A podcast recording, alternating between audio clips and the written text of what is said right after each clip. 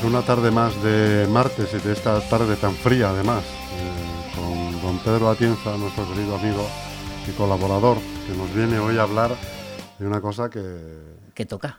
toca, ¿no? Está de moda además, ¿no? Sí, esta todo. semana, una vez, al, menos. una vez al año al menos hay que Una hablar vez de al ello. año hay que hablar de ello. Ayer se habló en este municipio ya de ello. ¿eh? Hubo un bonito acto, eh, bueno, es- quizás sea de los más bonitos de la temporada, ¿no? El Yo- acto yo- de la Constitución. Yo creo que el más bonito. El, Sí. el- el más bonito de la temporada, sobre todo porque debe de ser de los pocos sitios donde los portavoces de los partidos políticos no se pisan la palabra, ¿verdad? Y cada uno interviene en orden y sin, y sin, sin bronca entre ellos. Aunque los discursos suelen ser a veces un poquito, un poquito ácidos, ¿no? Yo he vivido unos cuantos, unos cuantos de esos, cuatro como protagonista y otros cuatro como, como Tú eras muy espectador. oficialista, ¿no? Estabas, Ocho como muy, estabas perdona. muy a favor de obra siempre en los discursos de la Constitución, ¿no? Yo sí, yo era muy de a favor de obra, No te pero, salías, digamos, de- pero, pero, pero, pero, pero, yo no creo en una constitución rígida. Es decir, yo estoy a favor de la constitución, pero yo no soy de los eh, fervientes defensores de la rigidez de la constitución. De hecho, si la constitución en su artículo 168 y 169 establece criterios para poder cambiarla, señal de que ni siquiera los padres de la constitución o los, eh, ciudadanos y ciudadanas que votaron la Constitución pensaban que iba a ser una Constitución eh, para todo para todo todos los siglos, ¿no? sino que tendría su momento de, de reforma. ¿no? Y- ¿Por qué son los partidos tan reticentes a cambiar cualquier cosa de la Constitución? Bueno, diría más que reticentes incapaces, ¿eh? porque reticentes no son tanto. Peor todavía, decir, ¿no? Claro, lo que pasa es que son incapaces de ponerse de acuerdo, creo que se me copla esto. I- Incapaces de, de ponerse, de ponerse de acuerdo en, en poder reformar la Constitución española. Y ha habido momentos en los que eh, ha existido bastante eh, unanimidad de cambiar al menos algún aspecto de la Constitución eh, y no al final no, no se pone manos a la obra, que ese es el gran problema. Eh, te sonará viejo, te sonará ya histórico este eterno debate de, de para qué sirve el Senado, ¿verdad? Sí. Eh, yo creo que no era Me yo suena, me suena viejo, pero me suena actual también. Sí, claro. Pero yo creo que no era ni mayor de edad, y ya voy por el camino de los 54 años. eh, yo no era mayor de edad y ya escuchaba lo de hay que reformar el Senado, porque el Senado es una Cámara que, que no dice lo que representa. O, porque es así. O sea, perdón, que no. Sí, lo he dicho bien, que no dice lo que representa, ¿no? Porque la Constitución española establece que el Senado es la Cámara territorial eh, y no representa los territorios así de claro. Es decir, sí, existen 50, eh, eh, bueno, 50 es un poquito más, pero para que la gente haga el símil eh, con las eh, provincias, porque luego están los cabildos insulares que eligen a su manera, y Ceuta y Melilla que eligen también a la, a la suya propia, ¿no? Pero bueno, existen eh, esas provincias que eligen a cuatro representantes, pero los cuatro representantes no representan a la provincia. No la representan. Representan a sus partidos políticos, pero no a la provincia. Eh, existen también senadores autonómicos, pero tal y como cada comunidad autónoma tiene establecido su sistema de elección de senadores, tampoco representa a la comunidad autónoma, representan a sus partidos políticos. Eh, y entonces la práctica, el, de facto, eh, ha realiza- lo que ha provocado es que la Cámara del Senado pues, sea al final una Cámara de enfriamiento o de segunda discusión de las leyes que se van a aprobar pero no es una Cámara, salvo una vez al año que se hace el debate sobre el Estado de las Autonomías, que sea digna de mención respecto de su verdadera eh, vocación, que es la representación territorial. Eh, y todo el mundo sabe que el Senado hay que reformarlo, porque no tiene ningún sentido tener eh, una Cámara con una función tan constreñida que no está mal de todas maneras. El enfriar las leyes, el recapacitarlas, el, no aplicarlas directamente hace muchas veces que esas leyes salgan mejoradas, ¿no? Pero su verdadera eh, vocación, que es la representación territorial, eh, pues eh, no se ejecuta como tal. Ninguno recordamos, salvo una vez al año, vuelvo a repetir, en el debate sobre el Estado de las Autonomías, pero ninguno recordamos grandes debates eh, donde cada comunidad autónoma eh, defienda su postura como comunidad autónoma, sino lo que vemos son los portavoces de los diferentes partidos políticos vuelvo a repetir, salvo esas excepciones, honrosas excepciones, que lo que hacen es reproducir los debates que ya se han producido en el Congreso de los Diputados con anterioridad. Y hay que reformarla. Está claro que hay que reformarla. La Constitución, en parte, pero seguramente eh, que también eh, la ley orgánica eh, del sistema electoral, no solamente la Constitución, en parte. Y hay que buscar, eso sí, en consenso y de común acuerdo con todos, qué, es lo que queremos para el Senado. porque podemos establecer un sistema más ligado al ciudadano que al partido político, como hace Estados Unidos en el Senado, es decir, que los dos senadores que representan a cada estado eh, elegidos en tiempos diferentes, en tiempos diferentes, no a la vez, hacen que la individualidad eh, pues intente ganar el voto del ciudadano y ciudadana de su, en este caso, estado, o el, modelo alemán, que es directamente una cámara, el, el Bundesrat, que es la cámara de los gobiernos de los estados federados en Alemania. ¿no? Es decir, hay, que ver ese, ese tipo de modelo.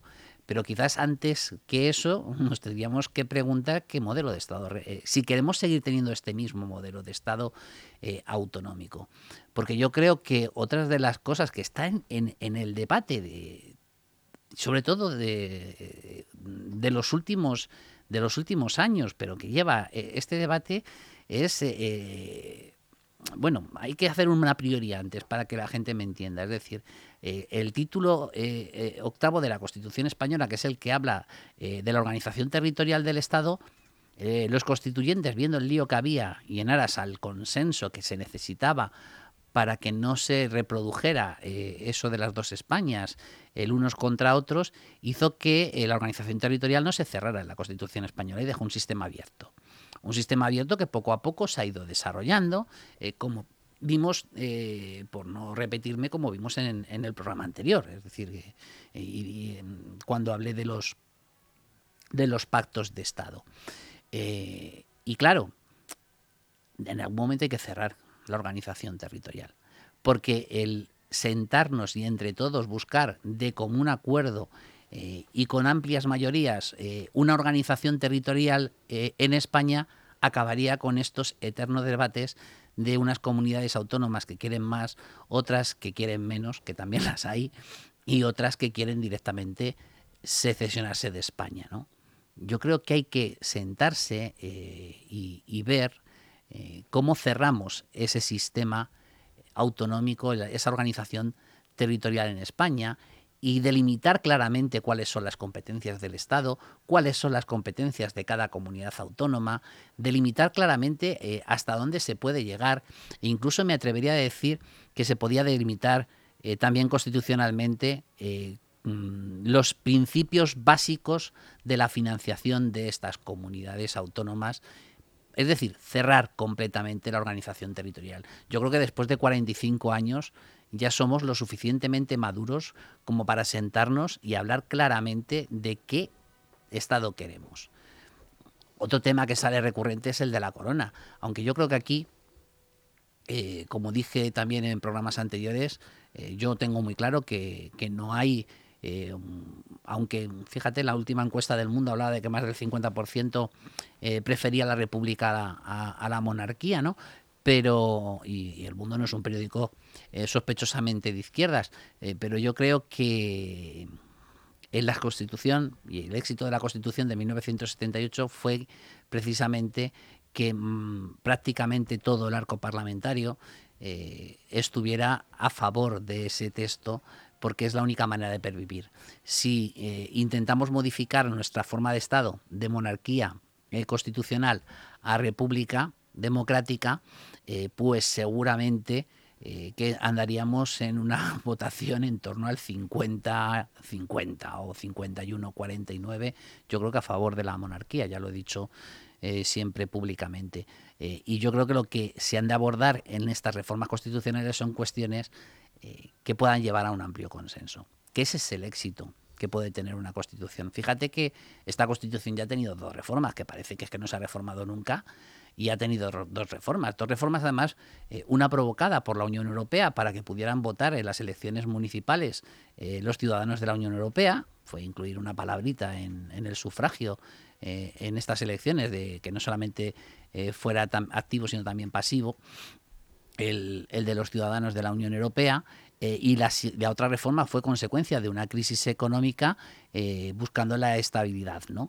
en la cual esta ha sido la única, la, reforma que menos partidos políticos han apoyado. Tan solo la apoyaron el Partido Socialista, eh, gobernaba José Luis Rodríguez Zapatero, por si alguno no lo recuerda, el Partido Popular y Unión del Pueblo Navarro. Fueron los tres únicos partidos políticos que aprobaron esta reforma constitucional. Pero claro, es que estos tres partidos políticos en aquel momento representaban al 90% de la representación de eh, popular. Es decir, que estábamos hablando de partidos políticos con un amplio peso en aquel momento y ni siquiera eh, los partidos políticos que no estaban conformes o que se oponían pudieron alcanzar el 10% de los diputados para poder pedir al menos un referéndum que ratificara esta, esta reforma, al igual que ocurrió con la reforma eh, anterior eh, donde se le dio el voto en las elecciones municipales a los ciudadanos de la Unión Europea. Es decir, que reformas ha habido, no estamos hablando de una constitución rígida, ¿no? Y, el camino eh, y el atrevimiento, igual que lo dije en, la semana anterior, eh, es que mm, es que nos va la vida en ello. Es que es así de claro. Es que los pactos de Estado nos, los pactos de Estado eh, nos va la vida en ello. Y yo creo que los partidos políticos han de empezar a ser valientes. Eh, incluso, como dije, no pasa nada por pactar también las diferencias. Es decir, no queremos que sean hermanitas de la caridad. queremos que efectivamente haya confrontación ideológica, porque de la confrontación ideológica y de la diferencia, los ciudadanos y ciudadanos podremos optar o podremos elegir aquello que mejor nos convenga como, como, como ciudadanos y como, y como Estado. ¿no? Eh, es decir, que no estoy hablando de que se tengan que llevar en todo bien, pero yo creo que sí que se deben de sentar eh, sobre todo los dos grandes partidos políticos, Partido Socialista y Partido Popular, pero no solamente esos dos grandes partidos, porque con la actual representación, aparte del Senado, que ahí sí se obtendría, pero en el Congreso serían incapaz de llevar una reforma constitucional eh, ellos solitos. Es decir, que necesitan el apoyo, quieran o no, tanto el Partido Popular como el Partido Socialista, eh, de otros partidos políticos, eh, como Sumar, como Vox también, pero también no pueden dejar al margen a los partidos políticos nacionalistas.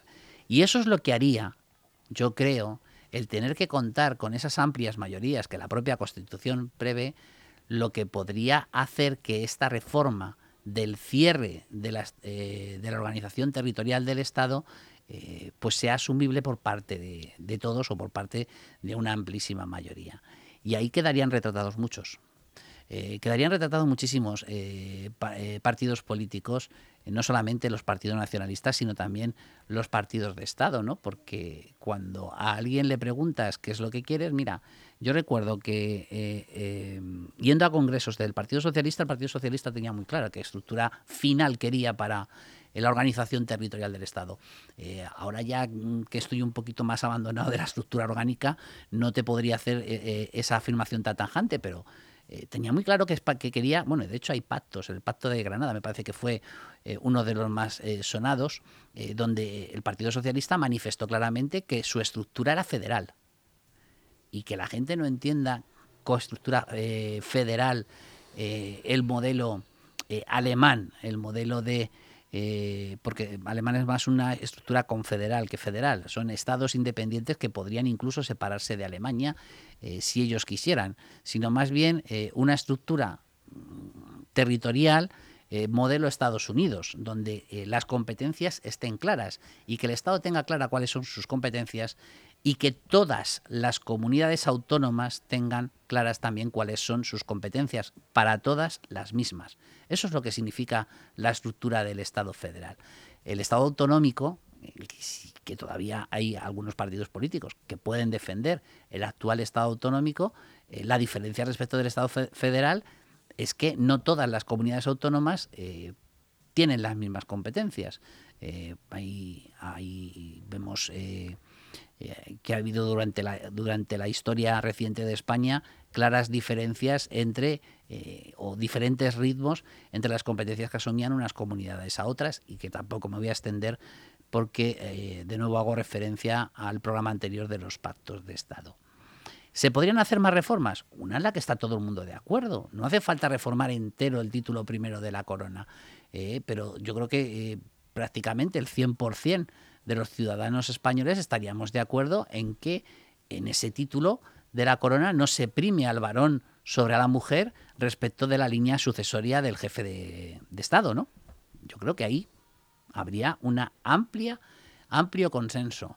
Eh, y eh, fue ese uno de los momentos donde se pudo modificar la Constitución española de los que había mencionado anteriormente, que fue cuando eh, nuestra actual reina, doña Leticia, se quedó embarazada de, su segunda hija y claro, estuvo en esos momentos en, sobre todo en hasta que se supo el sexo, el, sexo o el género, no sé ya cómo decirlo, hasta que se supo eh, el sexo de la mujer, eh, pues la gente estaba muy inquieta, ¿no? Por, porque se podía producir ese principio de, desigualdad eh, que por, otro por otra parte la propia Constitución española defiende. Y fíjate que esta mañana me parece que ha sido en un acto del Congreso de los Diputados, Miquel Roca ha dado una pequeña clave de lo que podría ocurrir. Porque es verdad que el artículo 9.1 de la Constitución española establece que los poderes deben de promover, promover eh, para romper cualquier, lo estoy diciendo para que la gente me entienda, ¿de acuerdo? No estoy leyendo el artículo eh, literalmente, ¿no? Para romper cualquier barrera eh, que suponga, suponga desigualdad.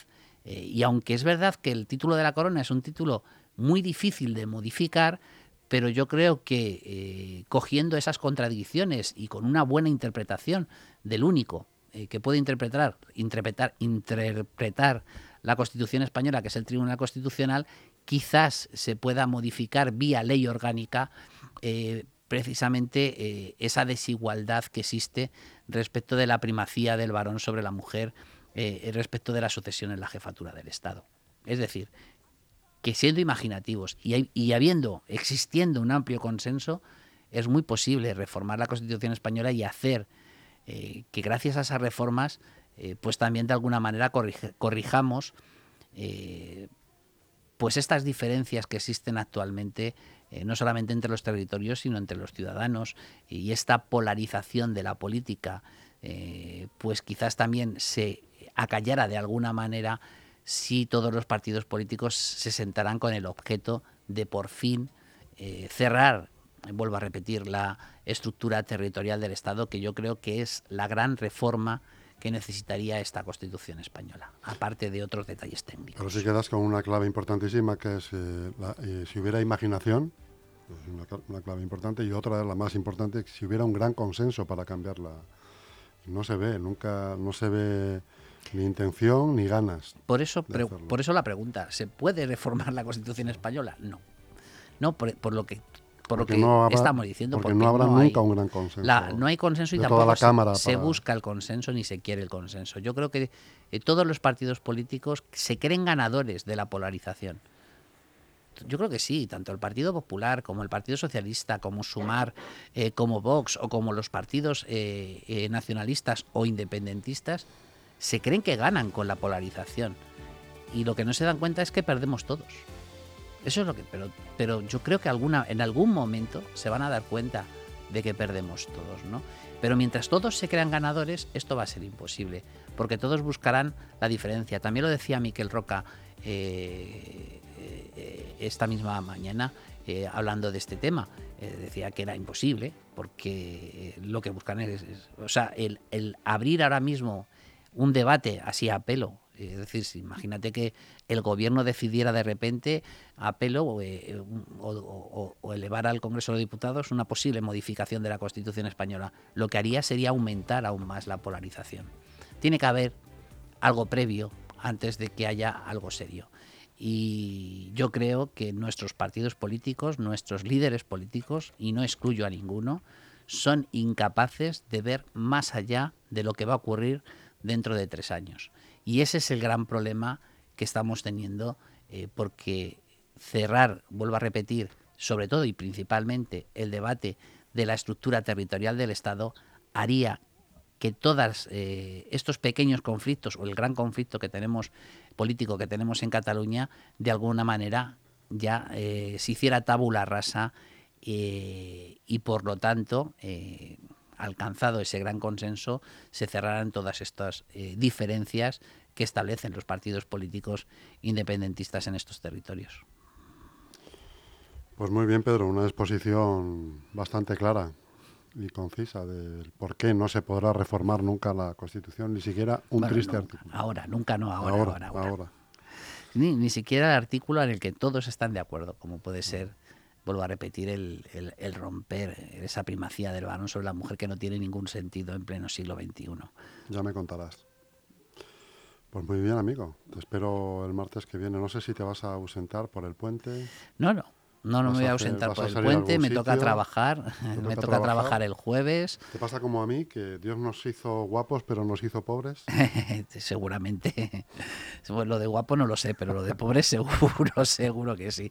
No, toca cierre, de, ya sabes que trabajo en un departamento de gestión económica y en un cierre de ejercicio presupuestario nos faltan horas al día. Nos falta, no, festivo, de la Inmaculada. Lo festivo lo libro pero nos faltan días. Y además este año no cerramos un día antes porque eh, cae en sábado el, el, día 30 y domingo el 31, con lo cual cerramos eh, un, día antes. Cerramos el viernes y ese día menos pues hay que ganarlo de alguna, de alguna manera y eso solo se hace trabajando, trabajando y trabajando que es para lo que hemos nacido, Jesús, pues para trabajar. sí, sí. Eh, decía mi padre que, que, el que no valga para otra cosa que se ponga a trabajar, ¿no?